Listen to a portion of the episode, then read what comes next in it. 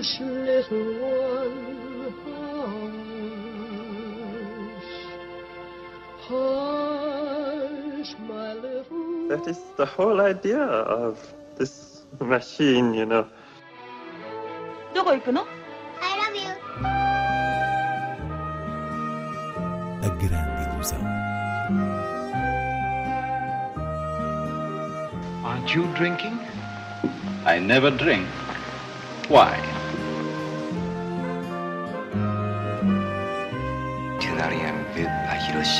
J'ai tout vu.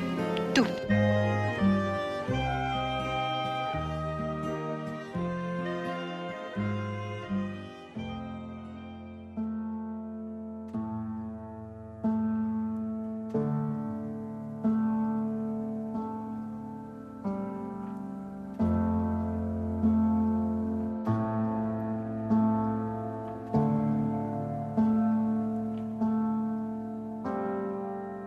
A começar a grande ilusão, Vidas Passadas de Celine Song, é a estreia em destaque.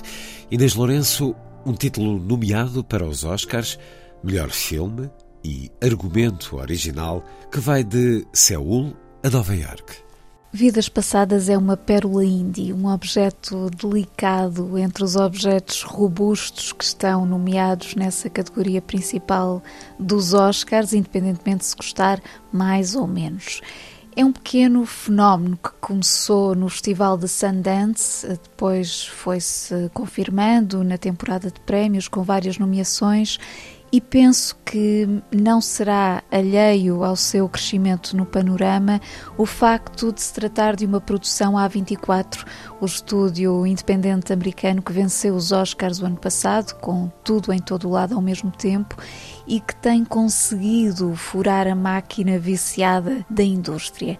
Isto para dizer que Vidas Passadas é um belo conto moderno, mas também está enquadrado pela imagem de marca da sua produtora. Porém, entre uma e outra, o mais bonito deste primeiro filme de Celine Song, uma realizadora de origem sul-coreana radicada nos Estados Unidos, é a forma tocante, subtil e, e, profunda como aborda as noções de destino e, e, os sentimentos de alguém com uma identidade dividida entre duas culturas. Os protagonistas desta história são dois amigos de infância, um rapaz e uma rapariga sul-coreanos, que veem a amizade romântica ameaçada quando ela emigra com a família, perdendo o contacto com ele. Ao fim de 12 anos, retomam o diálogo desse outro tempo, através das novas tecnologias, mas deixam de se falar outra vez e passam mais 12 anos, nos quais a personagem feminina já casou e estabeleceu a sua vida como escritora, dramaturga em Nova York, e o ponto principal desta relação platónica surge quando ele vai então visitá-la a Nova York, provocando uma reflexão sobre o que seriam as suas vidas se não se tivessem perdido um ao outro e aquilo que muda no nosso íntimo pelo contacto com outra cultura. Celine Song é muito apurada no gesto de captar estas emoções precisas, até porque o filme tem algo uh, de autobiográfico e usa em particular uma palavra coreana, Inyan, cujo significado anda à volta da reencarnação, vidas passadas, como diz o título, que ressoa gentilmente a sensação de perda, ou seja, é isso mesmo, um filme de abalo gentil. There's a word in Korean, inyon. It means providence or fate. Do you believe in that? That's just something Koreans say to seduce someone.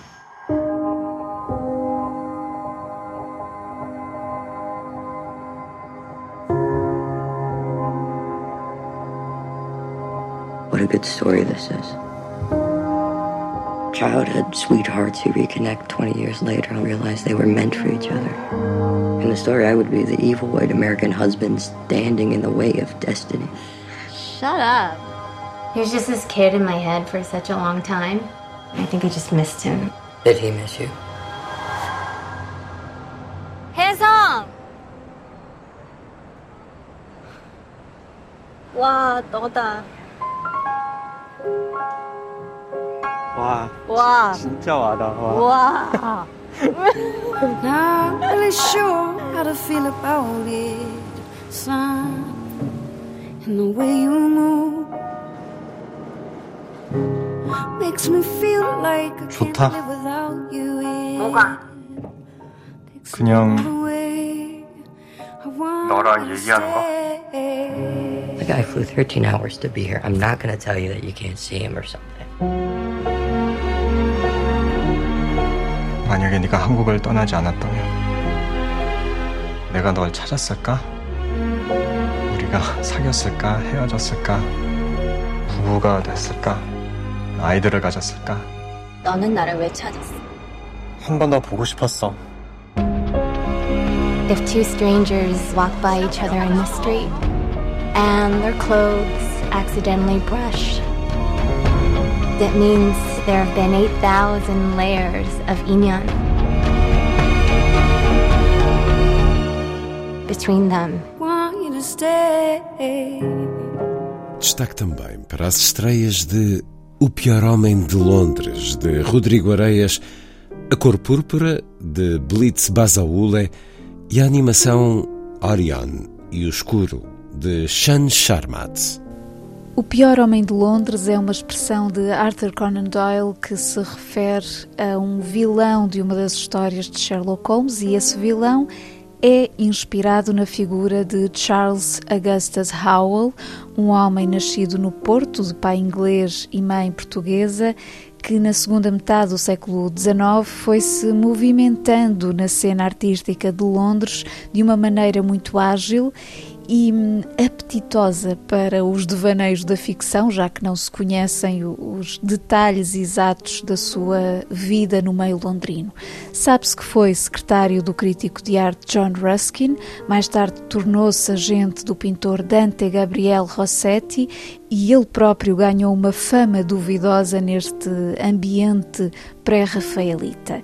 O filme de Rodrigo Areias faz o retrato quase literário deste homem, uma interpretação fabulosa de Albano Jerónimo, e ao fazê-lo cria imagens também alusivas pela cor à arte em pano de fundo na narrativa, ao mesmo tempo que trabalha o jogo noturno daquelas personagens da época. É um filme que encaixa muito bem na diversidade de géneros cinematográficos que Rodrigo Areias tem explorado enquanto realizador, apropriando-se dos códigos desses géneros, e hum, aqui essa linguagem é particularmente feliz na conjugação de um sentido de gosto e de uma perfídia aristocrática que ainda consegue evocar a energia subterrânea de um bom policial.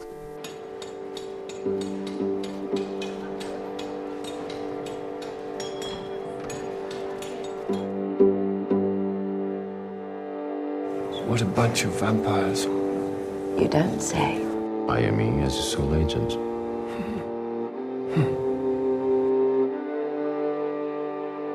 Dispense with your secretary, Mr. Howell. What do you mean? I'm not a terrorist, or even a revolutionary, or even an artist. You no longer need to have a painting ready in order to sell it. You get paid in advance. Have you seen my paintings? I am the burden that I carry myself. I'm very touched by your words. Avez-vous conscience que vous avez financé la tentative d'assassinat sur l'empereur? Why on earth do they want to screw up my life up now? Come on. This will become known, and you will be finished. Tired and worn out! Excuse me. What? All the work falls to me, and in the end, I get nothing. Nothing. I wanted to see for myself what it is that you've done. And what have I done?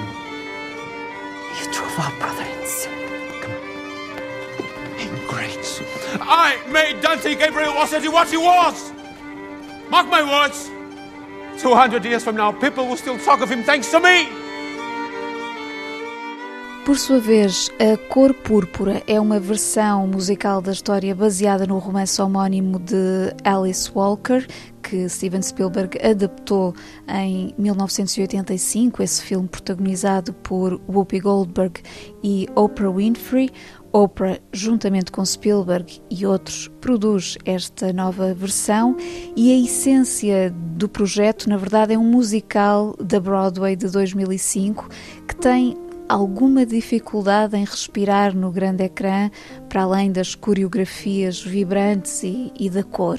Estamos a falar do drama de uma jovem negra na América rural do início do século XX e a forma como ela, na cumplicidade com outras duas mulheres, se foi erguendo no mais adverso cenário.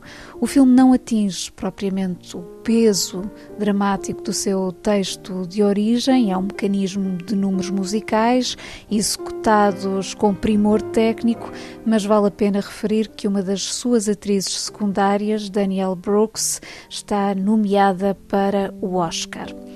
Finalmente, uma sugestão do streaming Netflix, a animação Orion e o Escuro, que poderia não nos dizer nada se o argumento não fosse escrito por Charlie Kaufman, esse gêniozinho criativo por trás do Despertar da Mente, que aqui transforma matéria infantil num conceito inteligente. Temos um rapazinho, Orion, com uma lista infinita de medos, no cimo da qual está o medo do escuro, e essa entidade, o escuro, aparece-lhe uma noite com um corpo palpável, dizendo que não entende o medo que as crianças têm dele e levando Orion numa aventura noturna para lhe mostrar todo o processo que envolve a fase do dia que corresponde ao descanso. Aí Orion vai conhecer outras entidades, como o sono, a insônia, o silêncio, e a dada altura a narrativa complica-se um bocadinho mais no bom sentido. Mas o que fica é um filme genuinamente rico em imaginação, com um humor delicioso, sobretudo para os adultos, referências a David Foster Wallace, a voz de Werner Herzog, etc., e uma bela terapia contra a ansiedade. É assim um pequeno, um pequenino milagre da escrita de Kaufman.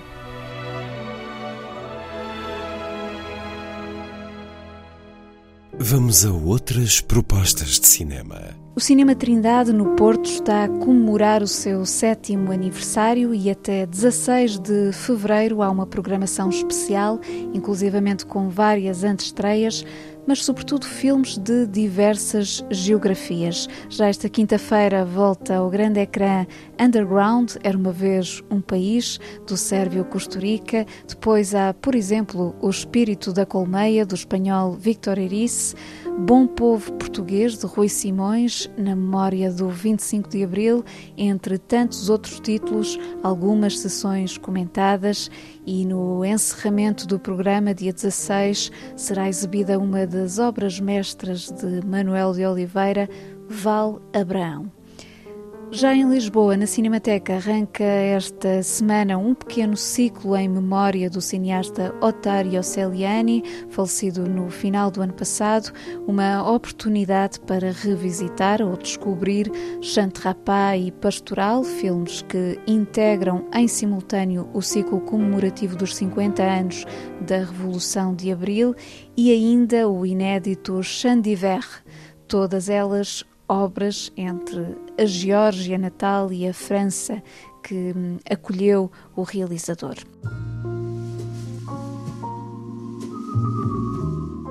E por falar em memória, a terminar, recordamos a atriz italiana Sandra Milo.